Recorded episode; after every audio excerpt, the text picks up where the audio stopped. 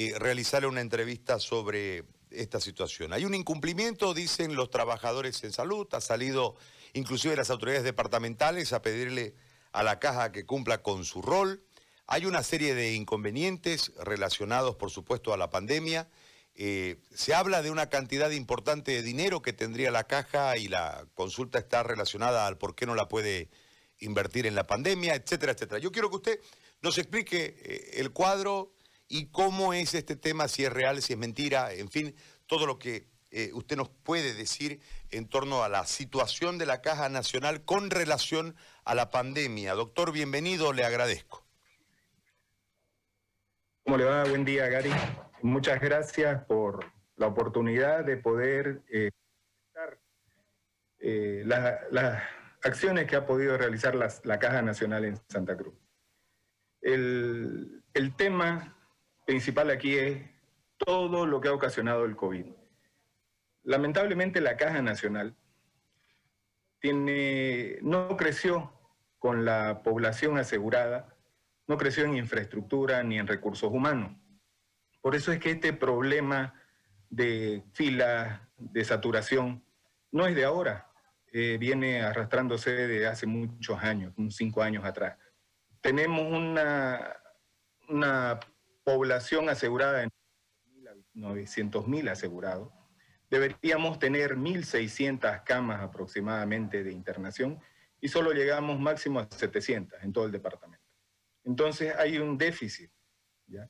que a pesar de este déficit se ha visto, se ha hecho más evidente por este colapso en todas las instituciones públicas de seguridad social e incluso privadas, a pesar de este déficit se realizaron programas y proyectos para poder combatir a esta epidemia.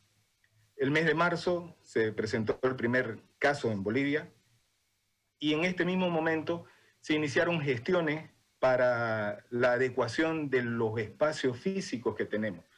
Solo tenemos un hospital de 400 camas, que es un hospital de tercer nivel, cuando deberíamos por lo menos tener dos de tercer nivel y unos cuatro de segundo nivel. No tenemos eso. Entonces se tuvo que adecuar los espacios para poder dividir y hacer dos hospitales en uno.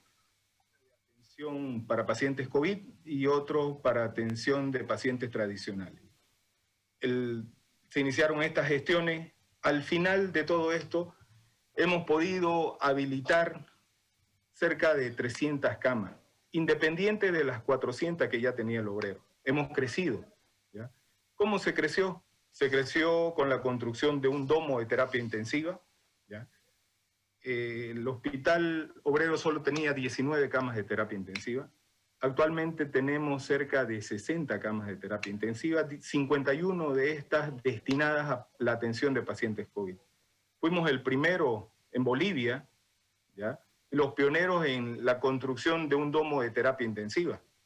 Y gracias a este domo se empezaron a replicar en el resto del departamento, tanto en, en las instituciones de seguridad social, como en las instituciones públicas. Vemos que el, hospital japonés ha, construido dos domos ya similares al, que ya teníamos nosotros y ya lo tenemos instalado. Entonces, es evidente que esta pandemia golpeó muy fuerte a, a, todos los países y mucho más a un país que, está, que se dejó la salud en un quinto plano ya más importancia se le dio a construir canchas de fútbol que construir hospitales. Y es por eso que los, mandiles blancos salíamos muchas veces, salimos a pedir mejores condiciones. Estamos en esta administración desde el mes de febrero. Entramos a esta administración a, iniciar las gestiones y nos tocó asumir esta pandemia. Entonces, hay muchos aspectos que se han ido trabajando en, en el Hospital Obrero, en la Caja Nacional de Santa Cruz. Primero fue la habilitación de espacios, espacios físicos en terapia intensiva y en internación. Las pruebas de laboratorio solo se hacían en Cenetrop, el PCR. Ahora nosotros hacemos PCR. Esto no había en la caja de Santa Cruz. La plasmaféresis, la transfusión de plasma, tampoco tenemos la máquina de plasmaféresis, pero se volvió a la félesis convencional. Lleva más tiempo, pero por la voluntad de los trabajadores, ya lo que normalmente tardan dos horas con la máquina, ahora tardamos de cuatro a seis horas, pero lo estamos haciendo. El suministro de medicamentos que tanto estamos viendo que está desabastecida la Caja Nacional y todos lo ponen, ponen a la caja como bandera, como si fuera la única institución desabastecida. Y sabemos que el desabastecimiento no es en la caja, el desabastecimiento es nacional. ¿ya? La, Brasil, que era uno de los principales eh, quienes nos exportaba medicamentos, ha cerrado, hace más de un mes cerró la exportación a, Bolivia de los medicamentos que necesitamos en terapia intensiva. Y las gestiones las tiene que hacer el Ministerio de Salud, no la Caja Nacional, porque cerró la, venta de medicación. Ahora la CEA, que es el, organismo del Ministerio de Salud encargado de la distribución de estos medicamentos, recibe poca cantidad y la tiene que repartir esta poca cantidad para todo Bolivia. Entonces, por eso es que existe un desabastecimiento o falta de estos medicamentos. No es por falta de gestión de la Caja Nacional, es por algunos detalles internacionales, que todos lo sabemos, han cerrado, están dotando de este, este medicamento primero a su región y recién lo que sobra lo exportan así como la materia prima. Las instituciones, las empresas farmacéuticas están teniendo problemas en importar el, insumo básico para la elaboración de medicamentos. Entonces, eh, a pesar de todo esto, como le menciono, la Caja Nacional, podemos, Santa Cruz, podemos decir que ha cumplido, lamentablemente han, han habido bajas de muchos colegas, amigos, familiares, que han sido inevitables y tristes porque no, esta enfermedad no, no, distinguió a nadie, a todas las familias ha afectado. ¿ya? Pero cumplimos habilitando 50 máquinas de terapia intensiva. Y no nos quedamos ahí. Hemos en junio tenido el pico, más, el pico máximo de, de pacientes y empezamos a gestionar compras de servicios, compras en instituciones públicas primero. Hemos mandado cartas a la al, al, hospital japonés que estaba habilitando 70 máquinas de terapia intensiva, a la petrolera, para ver quién nos, de estas instituciones nos puede vender servicios. Nosotros estábamos dispuestos a comprar servicios por el excedente de pacientes, pero ninguna institución tiene la capacidad actual de poder vendernos servicios. Es por eso que hemos hecho convenios con empresas clínicas privadas para la compra de servicios de terapia intensiva. en nuestra casuística tenemos más de 6.500 pacientes tratados, positivos, tenemos cerca de 5.000 recuperados, ¿ya? han sido internados cerca de 2.000 pacientes en la Caja Nacional y en terapia intensiva tenemos más de 250 pacientes que han salido de alta terapia intensiva en esa nueva terapia que hemos hecho. Es, a pesar de todo esto, eh, eh, falta, falta, falta mucho. Eh, como les mencionaba, nosotros tenemos un déficit de cama. Y en este momento tenemos terapia intensiva, tenemos internación, pero la preocupación es las patologías tradicionales que teníamos. Ya el hospital obrero, que es el, hospital madre fuente aquí, inicial, ya estaba colapsado antes de la pandemia. En enero, recordemos, eran las filas, las colas de pacientes con dengue en los pasillos. Y esto se puede volver a replicar porque esta pandemia no va a eliminarse así de fácil y van a volver los pacientes con enfermedades tradicionales que ya existían en la caja ya las saturaban a la caja. Y es ahí nuestro, nuestra preocupación. Estamos haciendo gestiones para poder eh, de forma rápida acceder a establecimientos que puedan, que tengan las condiciones para poder eh, brindarnos eh, esto que necesitamos. Hemos hecho a través de la gerencia nacional, hemos invitado a la gerencia nacional para que nos visite a Santa Cruz, a todas las autoridades nacionales, para tratar este tema único que es infraestructura. La infraestructura es nuestra principal deficiencia. Eh, tenemos proyectos que vamos a presentarlos a, a las autoridades nacionales para que nos viabilicen ¿ya? La oportuna adjudicación de alguna infraestructura o establecimiento y los proyectos a un corto plazo, que sería la construcción de dos hospitales de segundo nivel para cumplir por lo menos con unas 700 camas que necesitamos para seguir enfrentando esta situación. Bueno, es más o menos un resumen que podemos darle. En el marco de lo que usted me habla en este momento, nosotros hemos tenido algunas complicaciones eh, que han surgido desde el manejo de algunos enfermos de base. Por ejemplo, los que hacían eh, eh, hemodiálisis tuvieron una, una queja. Y también después hubo otra queja de un grupo de ciudadanos relacionado al tema de las pruebas, este, que recuerdo un caso de que le hicieron creo que las dos pruebas y después lo dieron de alta sin la prueba porque entendieron que había pasado la fase de sintomatología y él quería transformarse en donante, pero no le entregaron la prueba eh, donde ya estaba negativo y él la tuvo que hacer por afuera. Fue una de, lo que recuerdo lo que han llamado al programa. Le traslado esta pregunta para que usted eh, le responda a la gente en el tema de la hemodiálisis y en el tema de las pruebas eh, negativas, principalmente después de haber cruzado la enfermedad.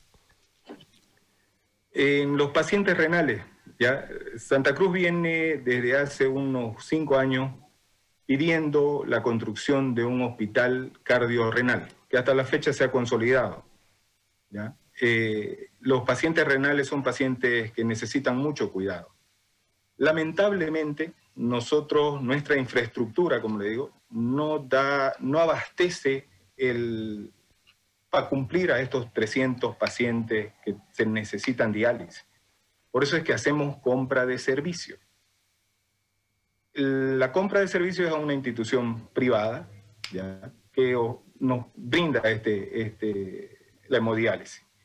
¿Qué pasó con la pandemia? No existía ninguna institución privada que quiera realizar la, la hemodiálisis a pacientes COVID. Los hemos estado haciendo en el Hospital Obrero, en, el, en la nueva terapia, y aún así existen debilidades y falta de hemodiálisis.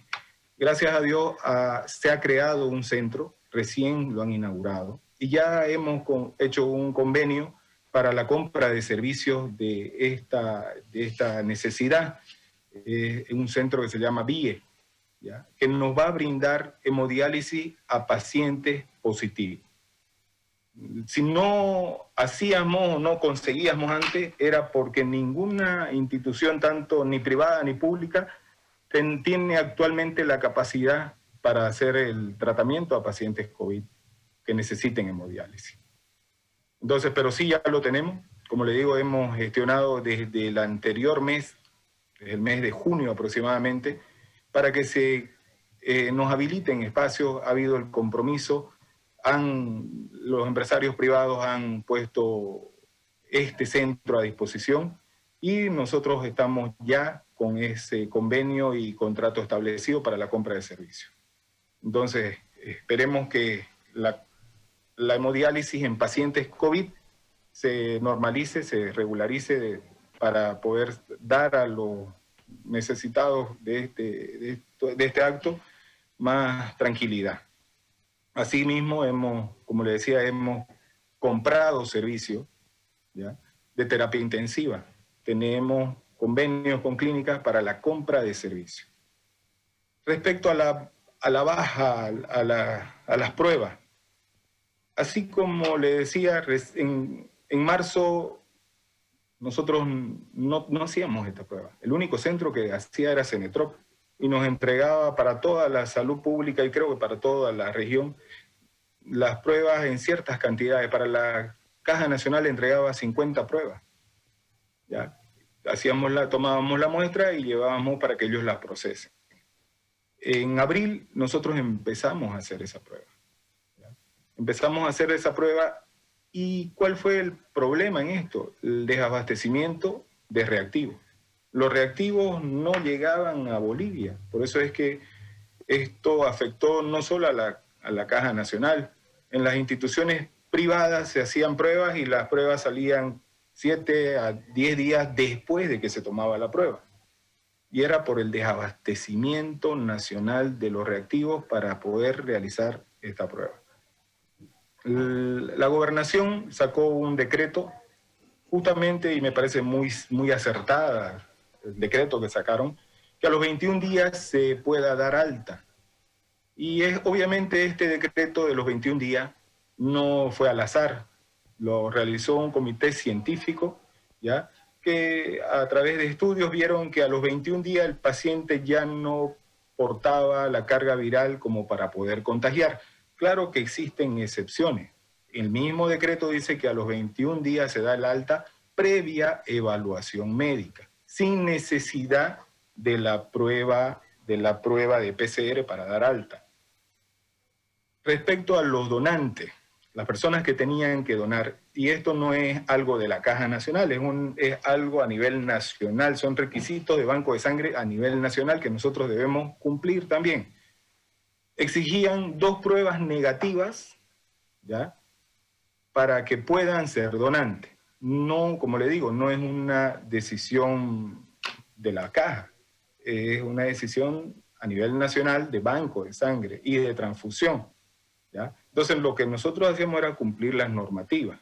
Y, estas normativas han ido evolucionando, han ido cambiando. Actualmente ya existen otras pruebas como la detección de antígeno anticuerpo y la cuantificación de antígeno anticuerpo, el test de ELISA, que nos ayudan y nos han facilitado la, la donación y la transfusión de pacientes. Si nos vemos y hacemos un análisis de todas las todos los protocolos que iniciaron con esta enfermedad, podemos ver que han ido cambiando. Inicialmente eran muy estrictos. Nuestro primer paciente que tuvimos en, el departamento de Santa Cruz, recién creo que después de 52 días se le pudo dar alta, porque seguía dando el PCR positivo, a pesar de que ya no solo eran rastros virales que quedaban, pero que pueden seguir dando positivo. Esto no quiere decir que sean pacientes que puedan contagiar. Ahora lo podemos eso saber con las pruebas de anticuerpos, que no las hacíamos en marzo, abril, mayo. Recién se están empezando a hacer junio y julio.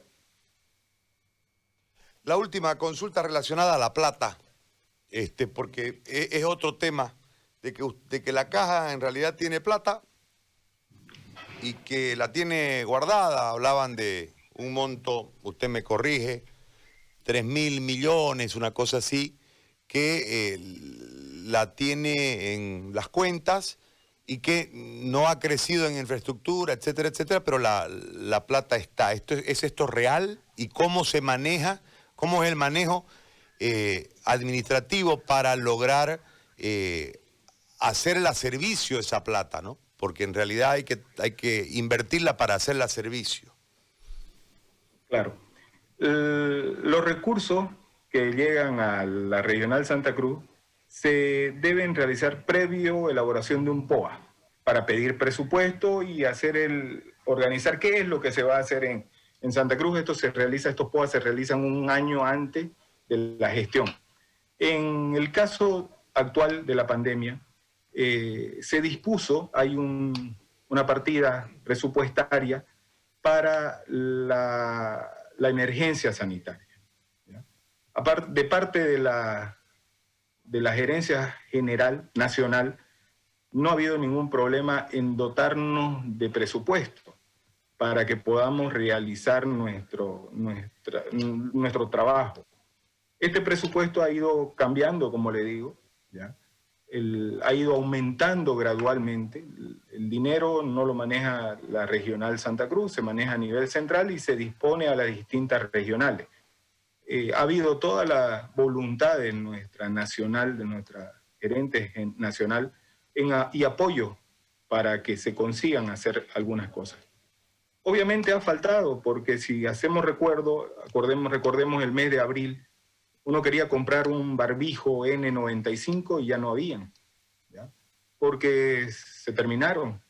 Entonces, se ha ido trabajando y consiguiendo los insumos reactivos, medicamentos, de acuerdo a la posibilidad que ha habido de abastecernos en la región y abastecer en Bolivia.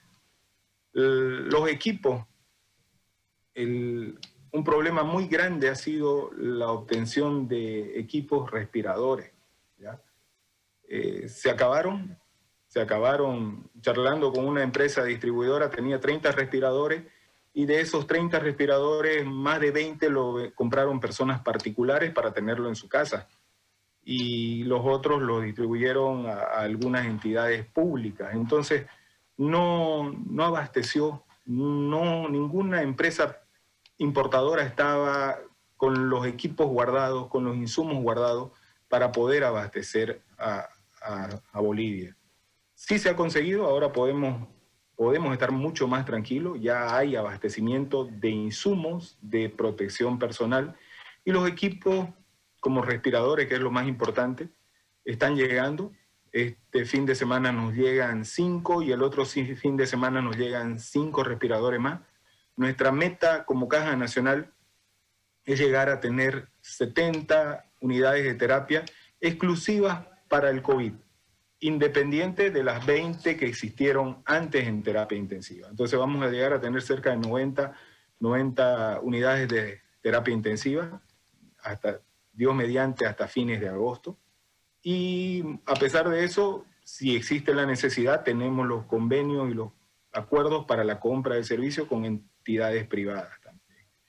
Entonces, eh, hablando yo por Santa Cruz como administrador de Santa Cruz, como es, mm, Santa Cruz sí necesita, ¿ya? Y en estos seis meses, cuatro meses que vamos de gestión, Hemos recibido el apoyo de la Nacional gracias a que está de gerente general un, cruceño, el doctor Roberto Roja, y ha, puesto todas las gestiones para apoyarnos. Pero esto no sucedía antes. Antes existieran, existieron muchos, muchas limitaciones para poder dotar a Santa Cruz de lo que necesita. Entonces creo que es momento, eh, todas las, las preocupaciones son válidas y también nosotros estamos preocupados porque hemos somos parte de esta institución y hemos visto cuánto se ha lastimado a esta institución y queremos que esta situación cambie.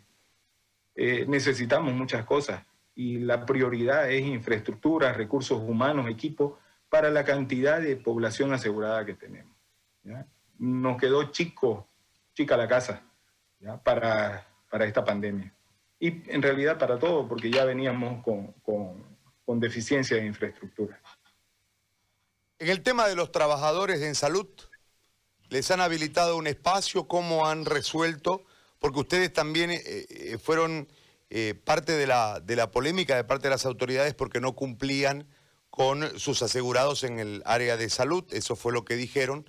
Por eso es importante que usted nos diga cómo en el tema de la pandemia y esta esta línea de altísimo riesgo que son los trabajadores en salud y los médicos, etcétera, eh, si tienen un espacio, si hay una atención eh, diferenciada para ellos, habida cuenta del nivel de exposición.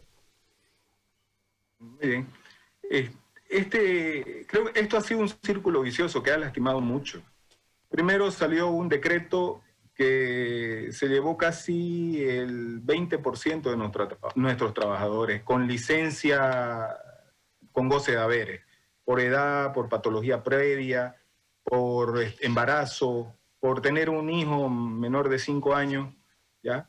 Esto ocasionó que cerca de 400 trabajadores de la Caja Nacional entre médicos y, y paramédicos y administrativos se acojan al al permiso y se vayan de la institución, o sea, pidan su licencia. Eh, aparte a esto, el contagio gradual que ha existido de nuestros trabajadores ha ocasionado la disminución de recursos humanos. Hemos, tenemos casi 800 entre, entre baja y licencia, 800 trabajadores que no están actualmente en la caja. Se ha podido, gracias, como le digo, a las gestiones para conseguir presupuesto, tener y hacer contrato a cerca de 1.100 personas.